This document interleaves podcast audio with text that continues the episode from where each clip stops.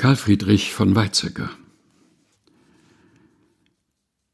In einer nächtlichen Stunde tiefer religiöser Bewegung hatte ich versprochen, dem Dienst Gottes mein Leben zu weihen. Vorsichtig füge ich hinzu, wenn er mich rufen würde. Unter diesem Dienst konnte ich mir nur vorstellen, Pfarrer zu werden, aber ich wünschte mir doch Astronom zu sein. Mein Zustand hätte vielleicht durch die Formel beschrieben werden können, das moralische Gesetz über mir, der bestirnte Himmel in mir.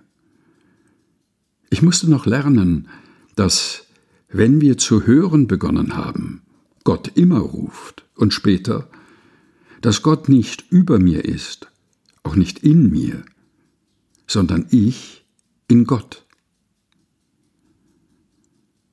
Karl Friedrich von Weizsäcker, gelesen von Helga Heinold.